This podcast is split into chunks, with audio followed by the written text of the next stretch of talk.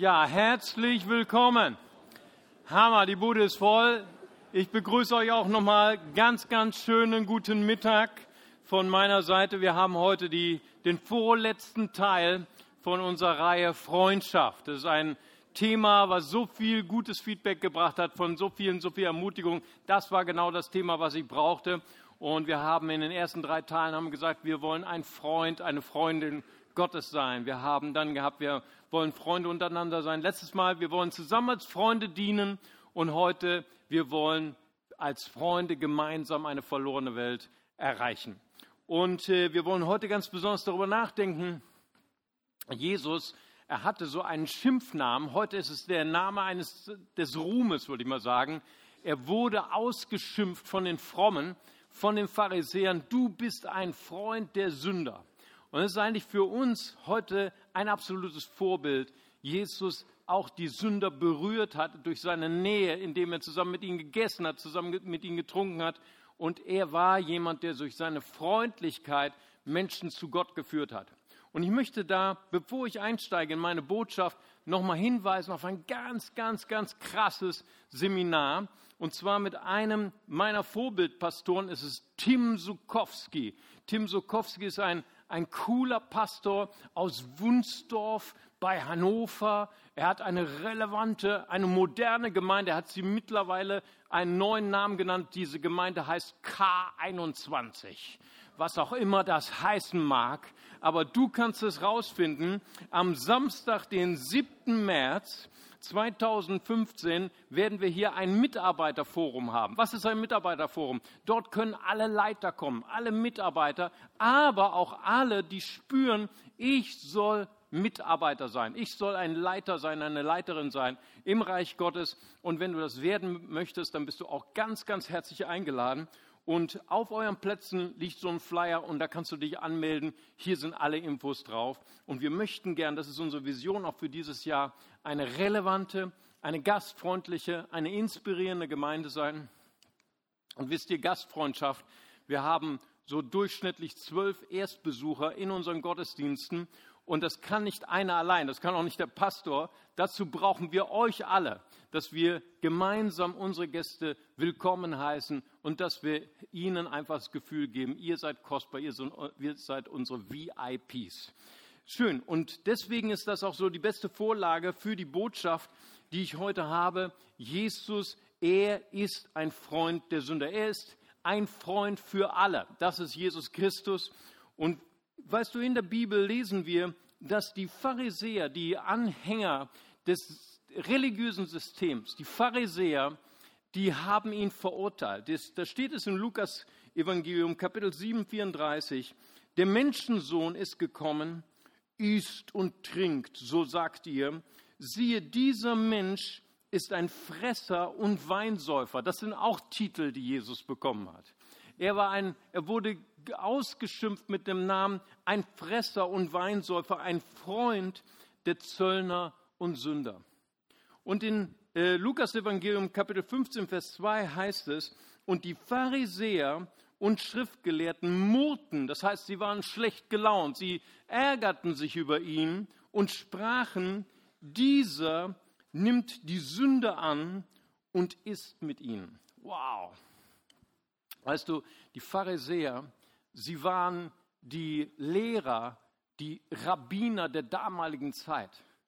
Für sie war es ein absolutes, wie soll man sagen, eine absolute Qualität, ein Mann, eine Frau Gottes zu sein, wenn man heilig gelebt hat. Und heilig heißt abgesondert von dieser Welt, abgesondert von Menschen, die in Ungerechtigkeit leben, abgesondert von Menschen, die als Sünder leben. Und sie konnten das sogar biblisch begründen.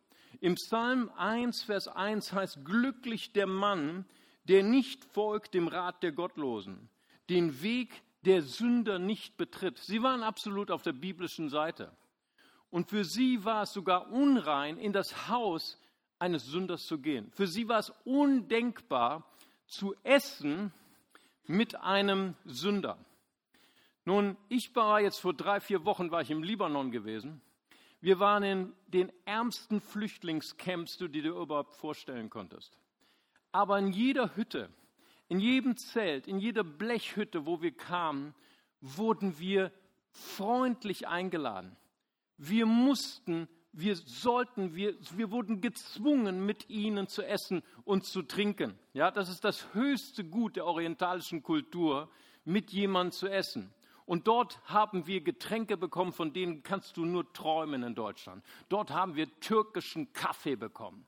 Nun, ich bin ja schon seit einigen Jahren ein, äh, ein befreiter Pastor vom Kaffee. Amen. Aber dort aus der Gastfreundschaft heraus habe ich natürlich türkischen Kaffee mitgetrunken. Aber das war türkischer Kaffee aus Irak und Syrien. Weißt du, was das bedeutet? Da ist mehr Kaffeepulver drin als Wasser. Das heißt, wenn du den Löffel reinstellst, äh, senkrecht, dann bleibt der da so stehen, okay? Und ich habe dann so gedacht, na ja, ich warte mal ein bisschen ab, bis der, bis der, äh, das Kaffeepulver sich so ein bisschen gesetzt hat, aber da gab es nichts zum Setzen, okay? So, und dann haben wir das getrunken und dann waren wir topfit für die nächsten drei Tage. Amen. Ja, und schau mal, in der orientalischen Kultur, wenn du mit jemandem isst, dann ist das die höchste Auszeichnung. Ich habe Pastoren kennengelernt, die haben unter Kannibalen gearbeitet. Die haben gesagt, Mario, das war unser erstes Ziel, mit dem Kannibalenhäuptling zu essen. Weil wenn man mit einem Kannibalen zusammen isst, dann ist es für ihn unmöglich, denjenigen zu essen, der mit ihm ist. Ja, das war der Trick, weil der ein Gast ist, der höchst angesehenste Person. Man hat sich mit ihm vereint. Und das war das, was die Pharisäer geärgert hat an Jesus. Jesus, warum isst du zusammen mit den Sündern? Warum isst du zusammen mit den Gottlosen? Es war für sie undenkbar. Jesus war für seine Zeit ein Rabbiner, der absolut revolutionär gedient und gearbeitet hat. Er war ein Freund der Sünder und er lebte dieses Prinzip der Freundschaft vor. Er war absolut vereint mit seinem Vater. Er sagte, ich bin eins mit meinem Vater. Er hat seine Jünger ausgebildet durch Freundschaft.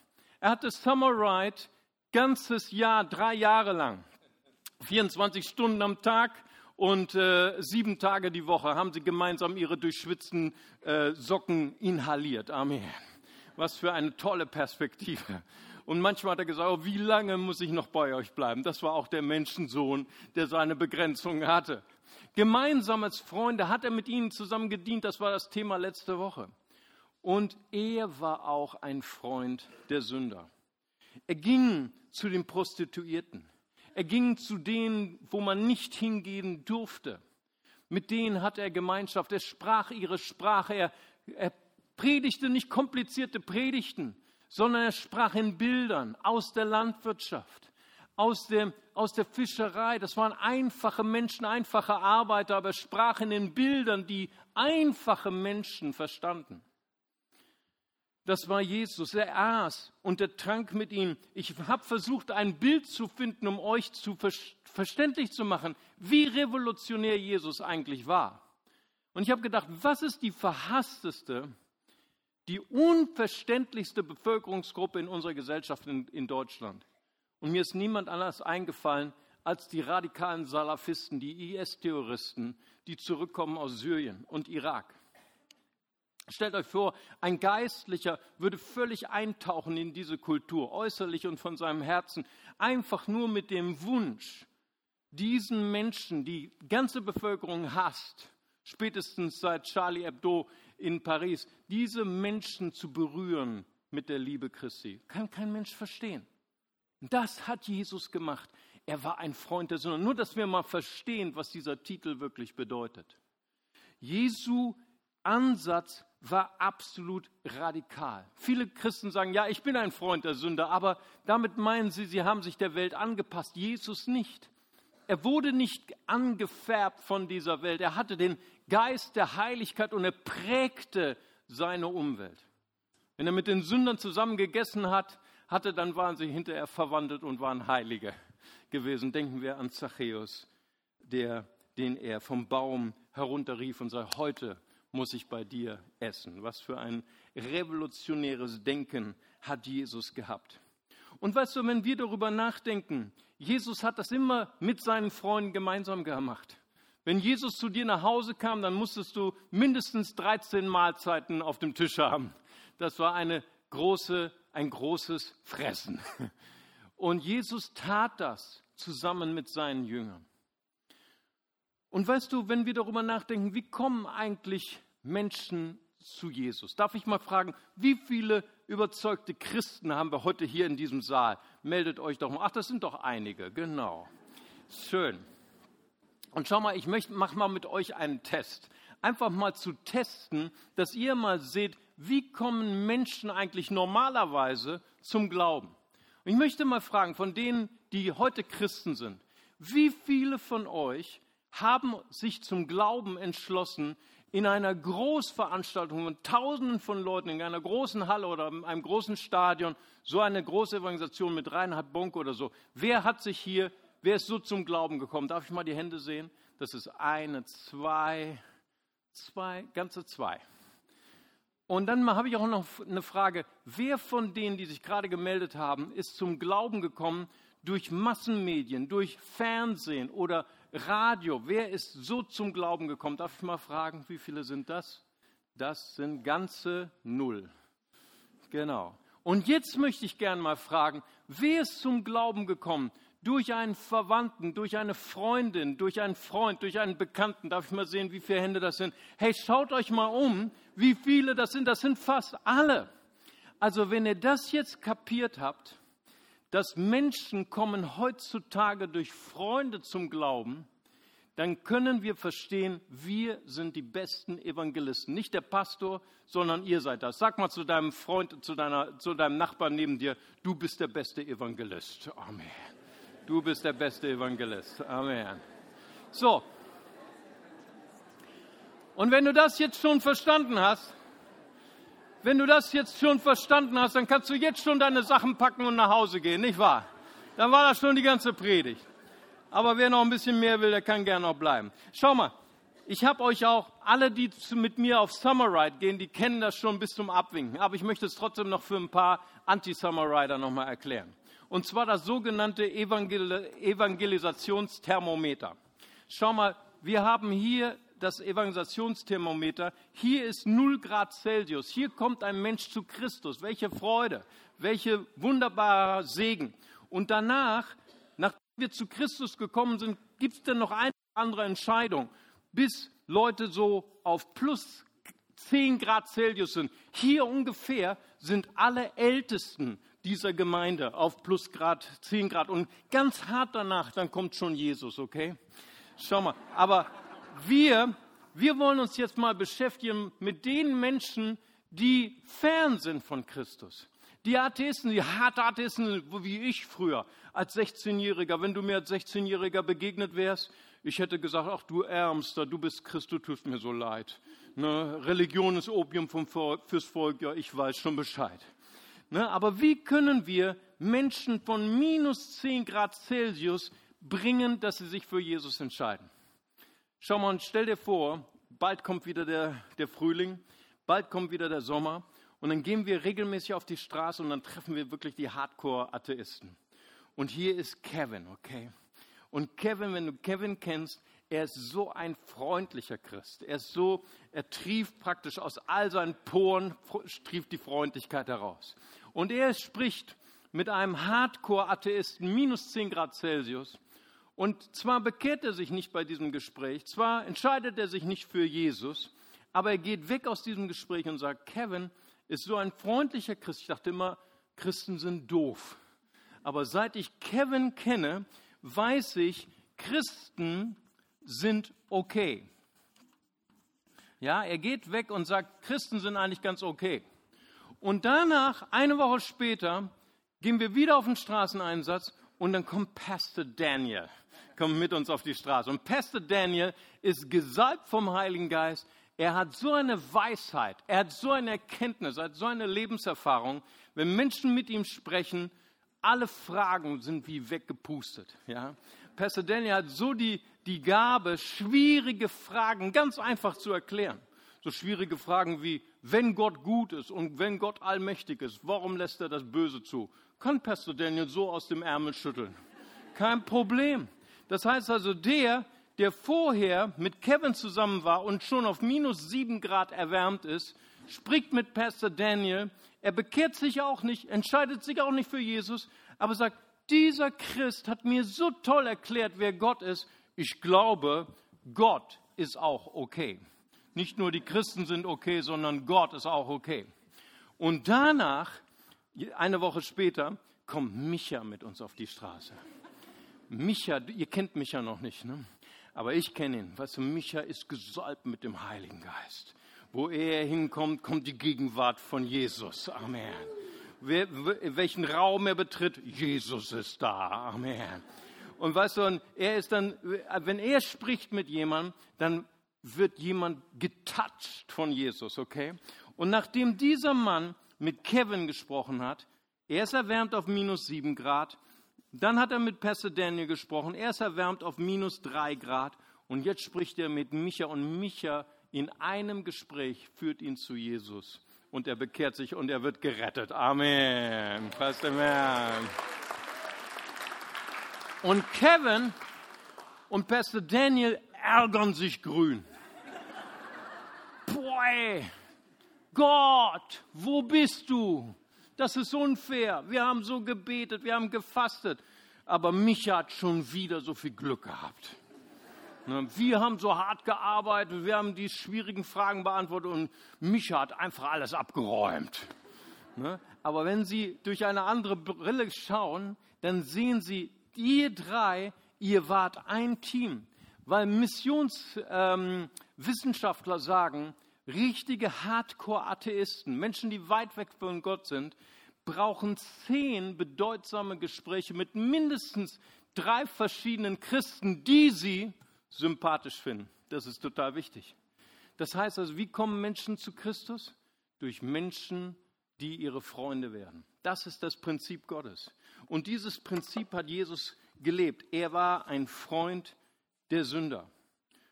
Und weißt du, Jesus hat nicht nur mit den Leuten gegessen und getrunken, er hat auch gute Taten, Taten der Güte vollbracht. Er hat die Armen gespeist, er hat die Kranken geheilt. Und echte Liebe ist gütig, so sagt 1. Korintherbrief 13, Vers 4. Was ist Güte? Güte ist so auch so ein alt, altmodisches deutsches Wort. Güte, gütig zu sein heißt, brauchbar zu sein, nützlich zu sein heilsam zu sein. Güte ist nicht ein Gefühl. Güte ist eine Tat, ist eine Aktion. Du kannst nicht erwarten, dass Leute dich anschauen und äußerlich erkennen, dass du gütig bist. Leute werden erkennen, dass du gütig bist, wenn du Aktionen der Güte tust, wenn du Werke der Güte tust, die Menschen helfen, die nützlich und heilsam sind für Menschen. 1. Johannesbrief 3, Vers 18 aus der Neues Leben Übersetzung heißt es, liebe Kinder, wir wollen nicht nur davon reden, dass wir einander lieben. Unser Tun soll ein glaubwürdiger Beweis unserer Liebe sein. Dass wir Werke der Güte tun. Weißt du, es ist ganz normal wie in einer normalen Familie. Wenn Menschen neu Christen werden, dann sind sie erstmal Babychristen, dann sind sie erstmal Babys. Das ist wie in einer Familie. Wenn Kinder noch klein sind, dann sind sie das Wichtigste auf der ganzen Welt. Kinder sind introvertiert. Da gibt es nur die, drei, die heilige Dreieinigkeit, ich, meiner und mich. Ne? Mein Problem, ich habe Schmerzen. Alles dreht sich um mich.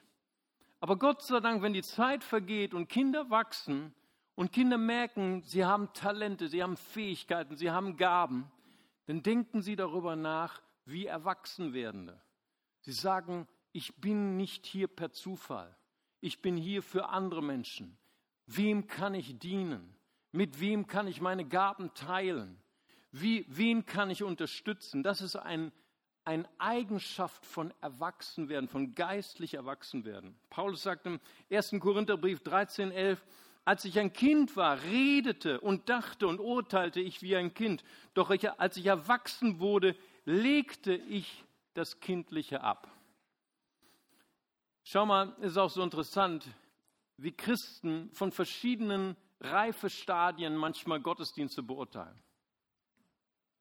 ah, Pastor Mario, das war so ein toller Gottesdienst. Ah, warum war das so ein toller Gottesdienst? Endlich wurde mal das Lied gesungen, was ich vor 30 Jahren gesungen habe. Mein Lieblingssong wurde gesungen, da war die Gegenwart Gottes da. Oder manche sagen, ah, das war heute kein guter Gottesdienst, weil es waren so viele fremde Menschen da. Ich kenne gar keinen mehr. Wir haben zwei Gottesdienste. Warum kenne ich keinen mehr? Das ist das, ist das Denken von, von, von Babys. Entschuldigung, wenn ich das so sage. Hoffentlich bin ich jemand auf die Füße getreten. Ich hoffe es. Schau mal, aber erwachsene Christen sagen, es war ein guter Gottesdienst, wenn viele Gäste bei uns waren und wir haben die Gäste freundlich begrüßt. Wir haben ihnen das Gefühl gegeben, sie sind hier zu Hause, sie sind willkommen, sie sind gebraucht, sie sind wertvoll. Das ist das Wichtige. Und was ist es Zeit für uns, erwachsen zu werden im Geist? Es ist Zeit, das Kindliche abzulegen. Es ist Zeit zu entdecken, welche Gaben, welche Talente, welche Erfahrungen, was steckt in mir? Was ist der Sinn meines Lebens? Was ist der Sinn meiner Ehe? Was ist der Sinn meiner Kleingruppe, zu der ich gehe? Und wie können wir uns ausstrecken und Menschen in Kontakt bringen zu Gott oder Menschen in Kontakt zu bringen zur Gemeinde? Und dazu will ich nochmal eine kleine Werbe, einen kleinen Werbeblock reinbringen, und zwar aus dieser genialen Broschüre Kurse und Veranstaltungen. Das solltest du dir unbedingt mitnehmen nach dem Gottesdienst. Und da gibt es ganz geniale Kurse. Der, der erste Teil beginnt heute. Heute ist der Sonntagskurs Nummer eins. Wir haben noch keinen besseren Namen dafür gefunden. Aber heute geht es um Vision und Ziele der Gemeinde. Was ist eigentlich das Ziel einer Gemeinde? Was ist der Sinn einer Gemeinde? Nächste Woche haben wir die drei Schritte der Jüngerschaft und dann, und das empfehle ich dir besonders, der Sonntagskurs Nummer drei. Entdecke deine Gaben. Entdecke, was in dir steckt. Was, was für Talente, was für Erfahrungen, was für Gaben stecken in dir und der vierte Teil bedeutet, wie kann ich meine Gaben einbringen an dem Platz? Was ist mein Platz in der Gemeinde? Weißt du, unser Vorbild ist Jesus Christus, wie er mit seinen Freunden, mit seinen Jüngern die Massen erreicht hat. Und eine der schönsten Geschichten, die kennen wir alle, ist die Geschichte der Brotvermehrung. Ich weiß noch ganz genau, wie wir im November erst am See Genezareth standen mit unserem Reiseführer.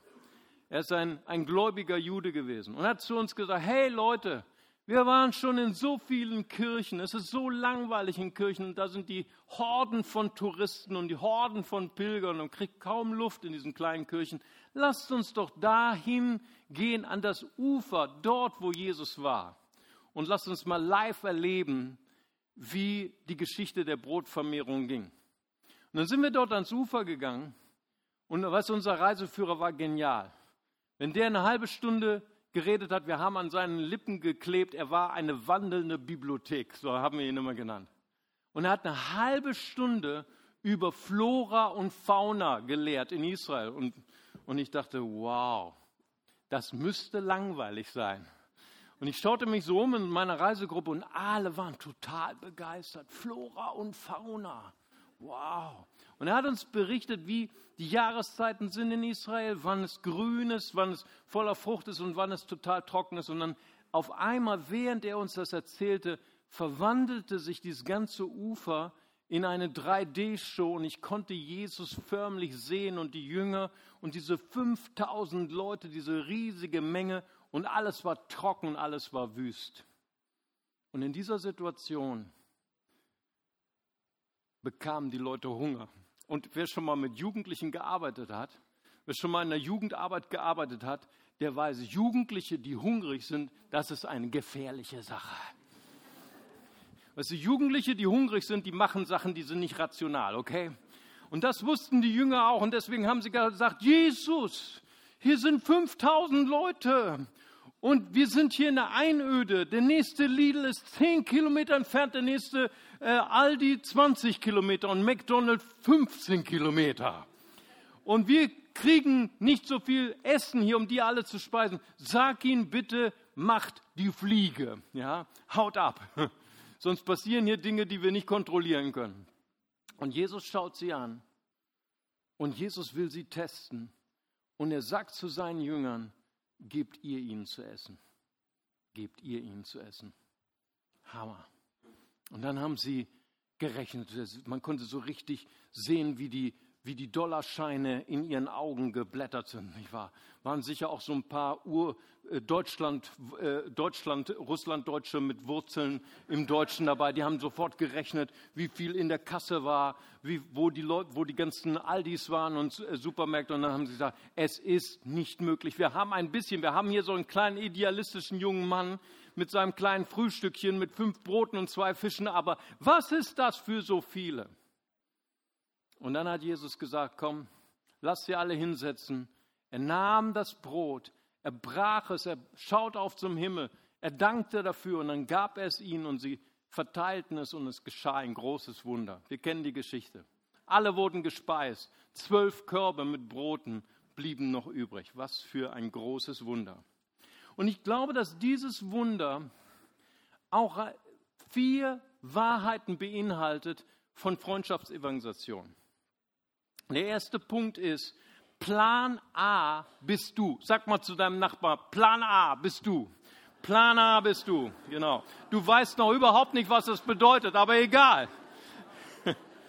Plan A bist du. Weißt du, was ich damit sagen möchte? Manchmal wünschen wir uns, Gott, sprich du doch zu meiner Schwiegermutter, weil ich mag meine Schwiegermutter nicht. Sprich du doch zu meinem Chef, weil ich mag meinen Chef nicht. Und sprich du doch zu meinem Freund. Ich weiß nicht, wie ich ihm das Evangelium bringen kann. Aber weißt du, was die Wahrheit ist? Plan A bist du. Amen. Gott will Menschen gebrauchen, um Menschen zu berühren. Aber du sagst, Gott, du weißt nicht, wie fehlerhaft ich bin. Du weißt nicht, wie mein Leben ist. Aber gute Nachricht, Gott gebraucht fehlerhafte Menschen. Amen. Jesus wusste, seine Jünger haben gezweifelt. Jesus wusste, dass sie alle halb deutsch waren und gerechnet haben und gesagt haben, das klappt nicht. Und dennoch hat er sie gebraucht, weil Gott liebt Deutschland. Amen. Halleluja. Das muss ich doch nochmal ausgleichend sagen. Schau mal, Jesus, er hat sich nicht nur darauf begrenzt, geistliche Nöte von Menschen zu berühren. Er wollte auch die materiellen und emotionalen Nöte von Menschen berühren. Aber wollte es nicht alleine tun, er wollte es zusammen mit seinen Freunden tun. Und Jesus wusste, dass die Jünger voller Zweifel waren. Jesus wusste, dass auch selbst bei seiner Auferstehung die Maria und die Frauen kamen zu den Jüngern, zu den Supermännern, die wir heute so verehren, Heiligenbilder sind vom heiligen Petrus und wie sie alle heißen.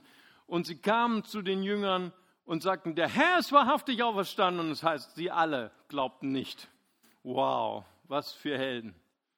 Jesus hat sie auserwählt. Jesus wusste ganz genau, wie schwach, wie zerbrechlich sie waren. Aber das ist die Wahrheit. Gott gebraucht fehlerhafte Menschen. Amen. Gott gebraucht schwache Menschen. Manchmal muss ich lächeln. Ich habe dieses Jahr habe ich jeden Monat eine andere Stadt, wo ich eingeladen bin, wo ich über das Thema referieren darf. Wie baut man eine internationale Gemeinde? Wie erreicht man Muslime in seiner Stadt? Mein erster Satz ist immer bei meinem Seminar, internationale Gemeinde ist unmöglich. Auf Wiedersehen. Aber weil es möglich ist bei Gott. Amen. Preis dem Herrn. Das Amen. Hier ist meine afrikanische Ecke. Halleluja. Preis dem Herrn. Warum sitzt ihr mal da? Ihr müsst hier sitzen. Amen. Halleluja. Ich liebe euch alle. Schau mal, ich muss darüber lächeln, weil als ich mich bekehrt habe, mit 17 war ich voller Minderwertigkeitskomplexe. Ich war so schüchtern. Weißt du, die, die mich wirklich kennen, die wissen, dass ich immer noch schüchtern bin im tiefsten meines Herzens. Weißt. Aber ich war so schüchtern, dass ich ganz leise gesprochen habe. Hallo, ich bin der Mario. Was hast du gesagt? Das war immer die Antwort, die ich bekommen habe. Und weißt du, ich hatte einen sehr, sehr netten Jugendpastor und der wollte mich fördern. Hat gesagt, Mario, nächste Woche wirst du predigen im Jugendcafé.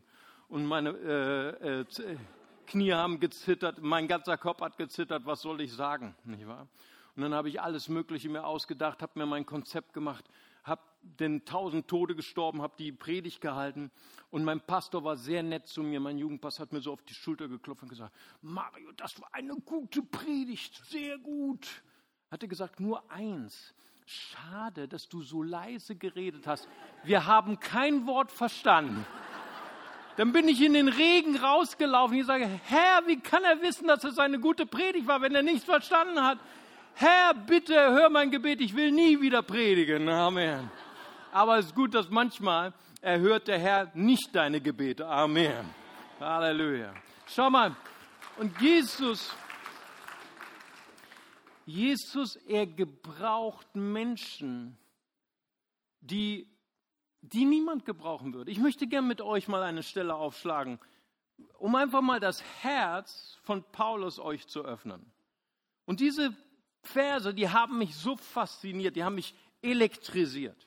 Römer 16, Verse 14 und 15. Es ist die Grußliste an die Christen in Rom. Und dieser Vers, vielleicht hast du ihn noch nie gelesen, weil sie sind so ein paar richtige leckere Zungenbrecher drin.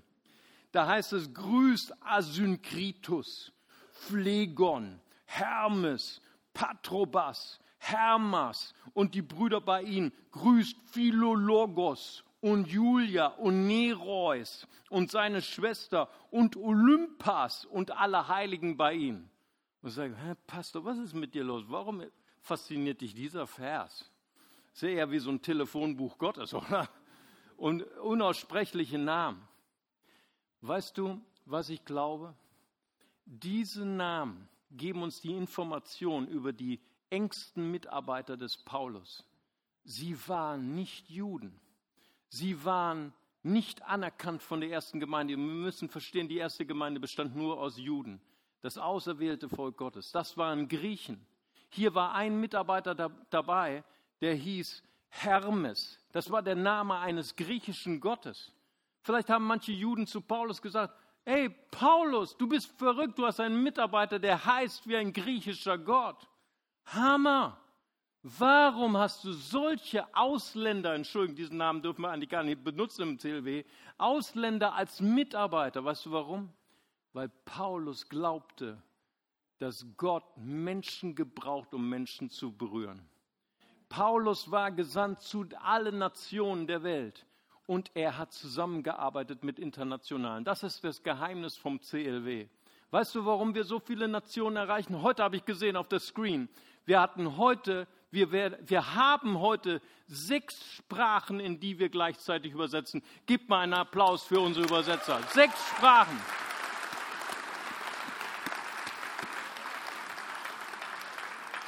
Und ich habe gesehen, wir haben sogar Arabisch, Alhamdulillah, aber das darf man gar nicht sagen. Als arabischer Christ sagt man Nishkur Arab oder Nishkur Yeshua. Amen. Weißt du, selbst für arabische Christen bin ich äh, adaptiv geworden. Amen. Halleluja. Gottes Plan A bist du. Amen. Und das zweite ist, mache Inventur. Jesus sagte zu ihnen, gebt ihr ihnen zu essen. Überlegt als Kleingruppe, überlegt als Freunde, was sind eigentlich die Nöte der Nachbarschaft, in der wir leben? Was sind ihre materiellen, was sind ihre emotionalen, sozialen Nöte? Und dann, was sind deine Qualitäten? Welche Gaben, welche Erfahrungen, welche Persönlichkeiten gibt es in deiner Kleingruppe? Und weißt du, was die Jünger herausfanden? Es reicht nicht für so viele. Vielleicht findest du das auch heraus in deiner Kleingruppe. Es reicht nicht. Wir haben nicht die Gaben, äh, unsere Umgebung zu erreichen. Aber Jesus fordert uns heraus. Er fordert uns auch heute Mittag heraus, gebt ihr ihnen zu essen. Gott gebraucht Menschen, um Menschen zu erreichen. Und weißt du, du wirst nie wissen, wie groß das Wunder ist, dass jemand durch dich zu, zu Christus findet, wenn du nicht vorher Inventur gemacht hast und weißt, wie groß deine Defizite sind. Gott gebraucht fehlerhafte Menschen. Da war dieser kleine Junge, ich kann mir das richtig vorstellen, mit seinen vier oder fünf Jahren, da kommt er so angewackelt, mit seinen fünf Broten, mit seinen fünf Brötchen, mit seinen zwei kleinen Fischchen und sagt, Jesus, hier, ich gebe es in deine Hand. Stell dir mal vor, 5000 Leute und dieses kleine Frühstückchen. Es war der, der Glaube eines Kindes. Jesus ist begeistert über den Glauben eines Kindes. Ich kann mich erinnern an, ein, an eine Situation. Wir wollten auf Familienpicknick gehen und wir hatten die Autos vollgepackt, zwei Familien. Und das eine Auto war schon rappelvoll gepackt mit Picknickkorb, mit Decken, mit Fahrrädern und so weiter. Und dann kommt der kleinste Junge noch von der Familie mit seinem Fahrrad. Das muss auch noch rein, aber es ging nicht. Und der Vater der anderen Familie versuchte das irgendwie so rechts, links oder so irgendwie noch durch einen Trick und er schaffte. Das geht nicht. Und der Junge hat geheult. Doch, mein Papa kann das. Wow, was meinst du, wie der Vater drei Meter größer geworden ist? Mein Sohn glaubt an mich. Ich weiß nicht, wie er es geschafft hat, aber er hat es irgendwie geschafft. Das glaubt mir. Weißt du, das ist die Haltung von vollkommenen Vertrauens. Mein Vater im Himmel schafft das, was ich nicht schaffe. Mein Vater im Himmel schafft das, was wir zusammen vielleicht nicht schaffen. 2. Korintherbrief 12, Vers 9. Und er hat zu mir gesagt, meine Gnade genügt dir, denn meine Kraft kommt in Schwachheit zur Vollendung. Amen. Jesus, er nahm das Brot, er brach es. Es ist ein Bild für unsere Zerbrochenheit. Und dann gab er es den Menschen. Er gab es den Jüngern, dass sie es ihnen vorsetzen sollte. Das ist das Bild, das Geheimnis, Gott gebraucht zerbrochene Leben. Viele sind vielleicht auch hier heute Mittag. Du hast ein zerbrochenes Leben. Dein Leben liegt in tausend Scherben. Ich soll dir vom Heiligen Geist sagen, dein Leben mag zerbrochen sein, aber Gott kann dein Leben gebrauchen. Amen. Preis dem Herrn. Wow, wo kommen die jetzt her? Amen. Hey, ihr habt ein paar Apostel hier hingeschickt, ne? Amen. Halleluja. Schau mal, ich kann mich gut erinnern an eine Geschichte. Ich habe mal mit einer Mutter und mit einer, einer Frau gesprochen. Sie hatte über eine Woche eine, eine Prostituierte, die aussteigen wollte, betreut. Das war kein leichter Job. Und wir hatten hinterher, als das alles glatt über die Bühne gegangen ist, haben wir zusammen Kaffee getrunken. Ich habe gesagt, was war dein Geheimnis? Warum konntest du dieser Frau, diese schwierig, das war ein schwieriger Job, warum konntest du ihr so gut helfen? Und ich hatte erwartet, geistliche Kampfführung, Fasten, Gebet mit Glauben oder was weiß ich. Und weißt du, dann fing sie an zu weinen. Und sie hat zu mir gesagt, Mario, niemand kennt meine Geschichte, aber ich erzähle dir meine Geschichte. Ich bin als Jugendliche bin ich sexuell missbraucht worden. Mein Leben lag in tausend Scherben. Und dann habe ich Jesus gefunden und Jesus hat mich wiederhergestellt und geheilt. Und als ich dieser Prostituierten in die Augen geschaut habe, ich wusste ganz genau, welchen Schmerz sie fühlt, weil ich habe den gleichen Schmerz gefühlt. Und ich bin die Einzige, die dieser Frau helfen konnte. Und weißt ich bin aus diesem Gespräch rausgegangen, so bewegt und habe gesagt, Gott, ich muss diese Wahrheit unbedingt vielen Menschen mitteilen. Viele Menschen denken, ihr Leben ist so zerstört durch den Feind, sie können Gott nicht mehr dienen. Aber Gott sagt, in deiner Schwachheit ist meine Kraft zur Vollendung gekommen. Amen. Gott gebraucht das Zerbrochene. Gott gebraucht die, ähm, die zerbrochen sind, wie Jesus das Brot brach und es weitergibt. Und du wirst eine Speise sein für viele. Amen. So, deswegen, Planer bist du, mache Inventur. Das dritte, bereite alles vor. Ich finde das so herrlich. Manchmal, wenn ich Geschichten in der Bibel lese, ich schließe meine Augen, das kannst du heute auch machen, und ich versuche mich hineinzuversetzen. Und ich versuche in den, in den Sandalen, in den Mokassins dieser Jünger zu laufen. Jesus, das war dieser Punkt, wo der kleine Junge kam mit den fünf kleinen Brötchen und den zwei Fischlein. Und dann hat Jesus, bevor das Wunder geschah, bevor, versteht ihr, bevor das Wunder geschah, gab er den Jesus, gab er den Jüngern noch einen Befehl. Er sagte, diese 5000 Leute, 5000, kannst du dir das vorstellen? 5000. Teilt sie ein, in verschiedenen Gruppen zu, zu lagern. Eine Gruppe in 50 Leute, eine Gruppe 100 Leute, immer so verschiedene Gruppen. Und kannst du dir das vorstellen? 5000 hungrige Teenager zum Teil. Boah. Jetzt mal Ordnung hier. Ich weiß nicht, wer schon mal mit Jugendlichen gearbeitet hat. Keine Chance. Okay. Und dann sind, sind sie hingegangen. Und ich möchte gern mal wissen, wie sie wohl gedacht haben. Sie wussten ganz genau, was da hinten auf der Bühne für Essen war. Fünf Brötchen und zwei Fischchen. Es gibt Essen bitte hier eine Gruppe 100 Leute. Hier eine Gruppe 50. Ich möchte gern so gern mal in die Gedanken dieser Jünger gedacht haben, was sie, Herr, was machen wir hier eigentlich? Oder als die Leute gefragt haben, oh lecker, was gibt's heute zum Abendbrot? Dann haben sie vielleicht geantwortet, hm, lass dich überraschen. Vielleicht kriegst du auch ein kleines Brotkrümchen. Haben sie natürlich nicht gesagt. Aber vielleicht haben sie es auch gedacht.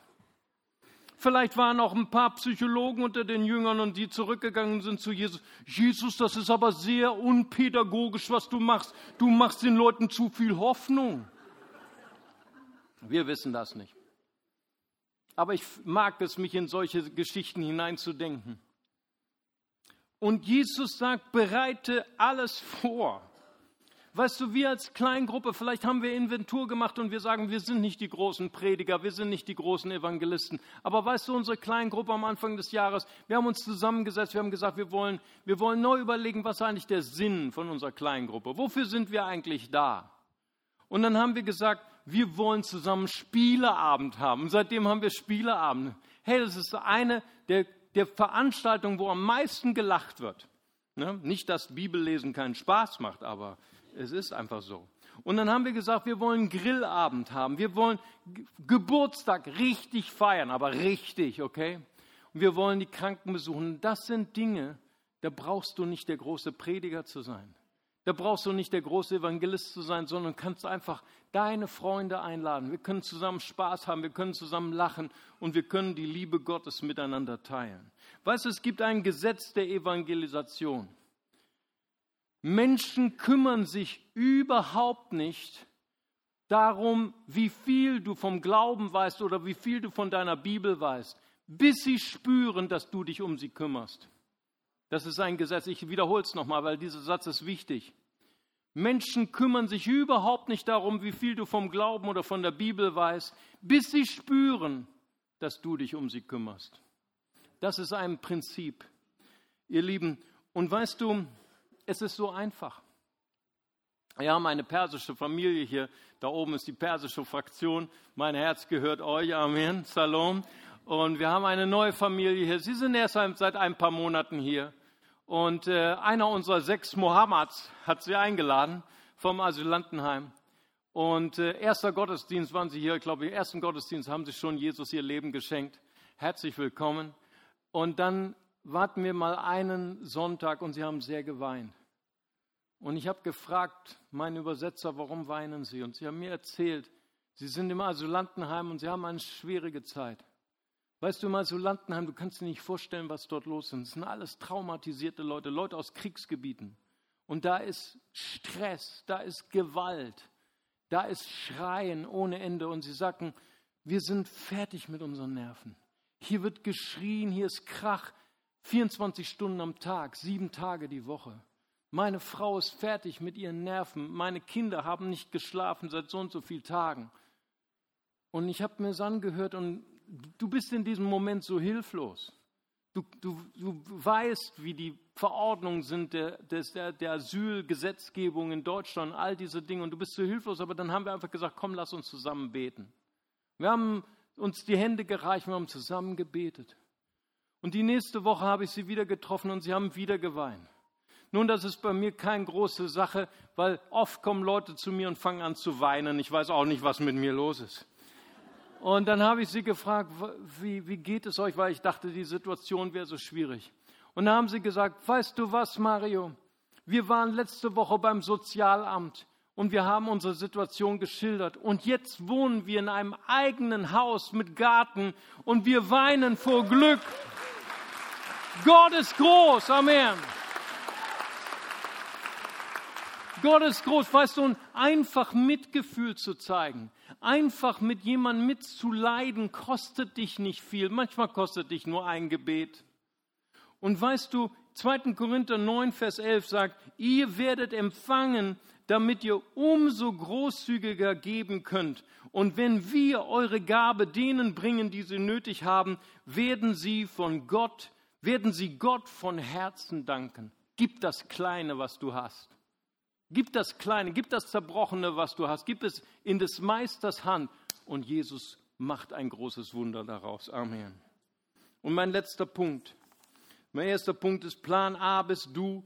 Zweitens, mache Inventur, bereite alles vor und dann dient als Kleingruppe den Nöten von Menschen. Jesus vollbrachte das Wunder der Brotvermehrung.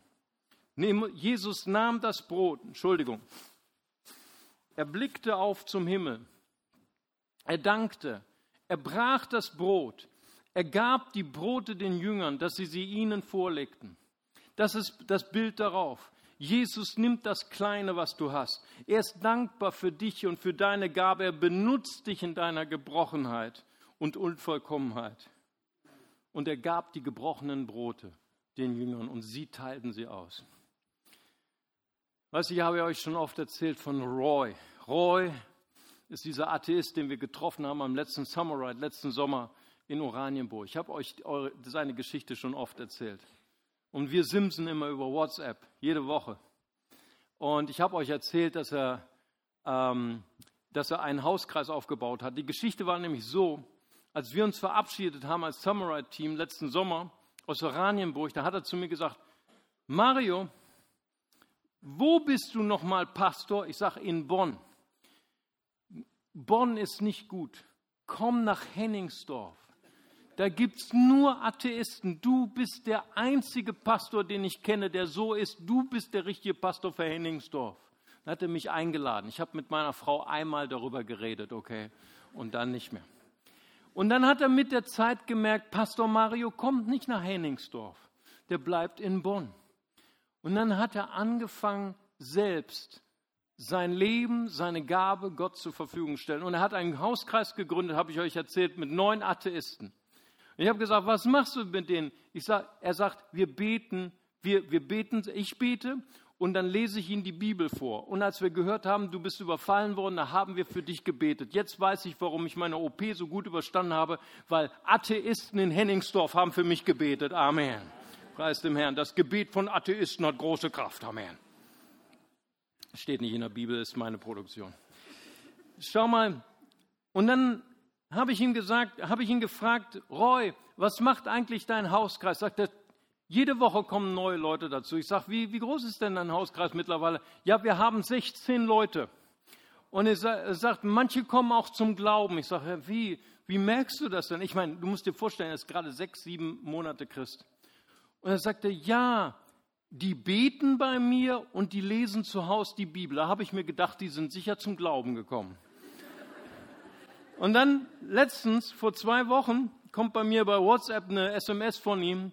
Da sagt der Pastor Mario, wie gründet man einen gemeinnützigen Verein? Ich dachte, wow.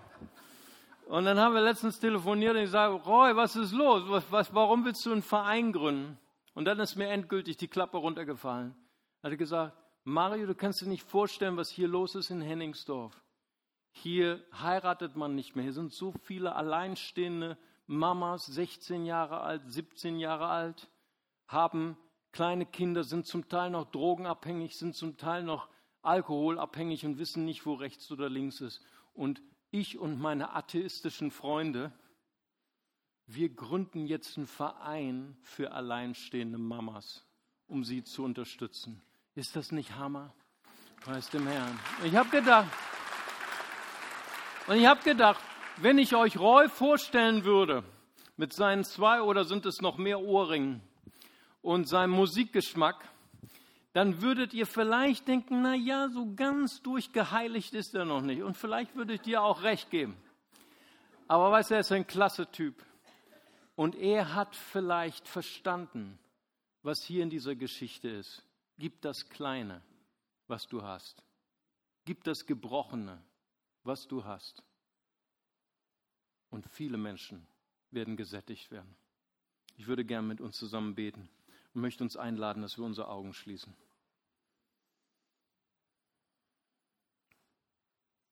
Vater, ich danke dir für dein Wort, dass dein Wort sagt, seid aber Täter des Wortes und nicht Hörer allein.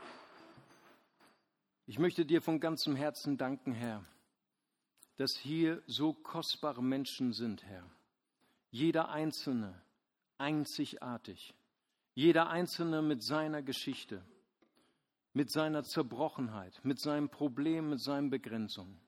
Aber du hast heute zu uns gesagt, gebt ihr ihnen zu essen. Das ist unsere Herausforderung heute, Herr. Und ich spüre, dass Menschen heute hier sind und du sagst, ich kenne diesen Gott noch nicht persönlich. Ich habe auch nur von Gott gehört oder nur von Jesus gehört. Aber ich spüre heute, ich bin nicht per Zufall auf dieser Welt. Ich bin kein Zufall, sondern Gott hat mich geschaffen für einen bestimmten Auftrag. Und ich möchte dir sagen, du kannst diesen Auftrag erkennen und du kannst deine Berufung erkennen, wenn du deinen Konstrukteur kennenlernst. Und ich möchte dich gerne heute einladen, diesen Konstrukteur, der dich perfekt geschaffen hat, mit einer einzigartigen Berufung, dass du ihn heute einlädst in dein Herz. Gott hat alles getan, damit du Freund Gottes sein kannst. Die Bibel sagt, wir sind geboren, getrennt von Gott. Wir sind geboren als Sünder. Wir sind getrennt von Gott, aber Gott hat alles getan, damit wir seine Freunde sein können. Die Bibel sagt, so sehr hat Gott die Welt geliebt, dass er seinen eingeborenen Sohn gegeben hat. Jeder, der an ihn glaubt, geht nicht verloren, sondern hat ewiges Leben.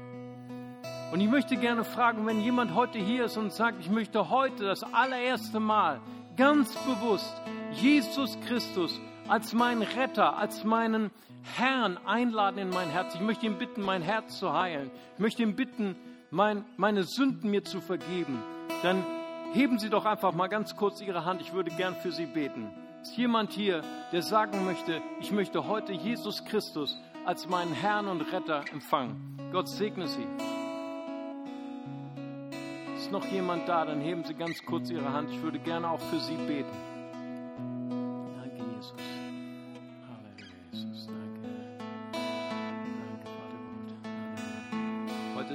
Der wichtigste, kann der wichtigste Tag sein in deinem Leben.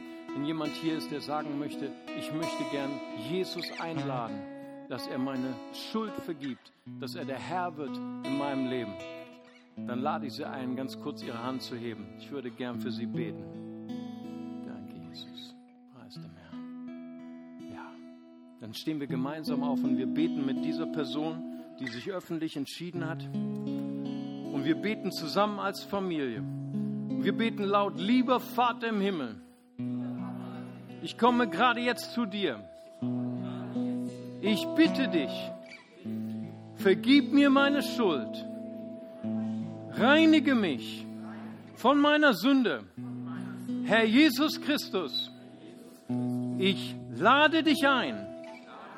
Sei du mein Herr. Sei du mein Retter. Du bist für mich gestorben und auferstanden.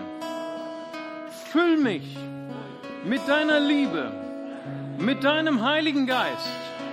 Ich sage mich los von Satan und seiner Macht.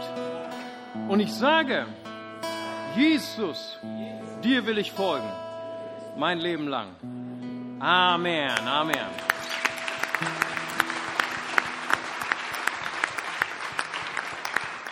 Dann sage ich herzlich willkommen. Und die Person, die sich öffentlich geoutet hat, kommt dann gleich zu mir nach vorne. Aber ich würde gerne noch einmal mit denen beten, die sagen, Gott hat zu mir heute gesprochen. Ich habe verstanden, was diese gebrochenen Brote bedeuten. Es bedeutet mein Leben. Auch mein Leben ist zerbrochen. Auch mein Leben ist schwach und begrenzt. Aber ich habe verstanden, Gott arbeitet mit zerbrochenen Menschen. Gott arbeitet mit mir, weil Gott will Menschen durch Menschen erreichen. Gott will mich gebrauchen, um meine Nachbarn, meine Familie, meine Freunde zu erreichen. Ich, auch ich soll ein Freund für Sünder sein. Und wenn das deine Botschaft heute ist, dann würde ich gerne beten, dass der Heilige Geist dich stärkt und dass der Heilige Geist dir neuen Mut und neue Kraft gibt. Und wenn du das möchtest, dann öffne einfach deine Hände, so wie ich das tue. Forme einfach eine Schale und ich werde beten, dass der Heilige Geist dich mächtig erfüllt. Vater, ich danke dir dafür, für jeden, der gerade seine Hände jetzt öffnet, Herr. Danke, Herr, dass du uns berufen hast in unserer Schwachheit, in unserer Zerbrochenheit. Danke, Herr, dass du uns gibst für diese Welt, für eine hoffnungslose Welt zur Speise. Und ich danke dir dafür, dass wir berufen sind, ein Freund, eine Freundin für Sünder zu sein und ihnen Christus zu präsentieren. Vater, füll uns mit deinem Heiligen Geist, Herr. Danke, dass du uns erfüllst mit Mut und Kühnheit und du sendest uns in eine verlorene Welt, Vater, als helles Licht der Hoffnung und des Friedens in Jesu Namen. Amen. Weißt du mehr? Lass uns Jesus die Ehre geben.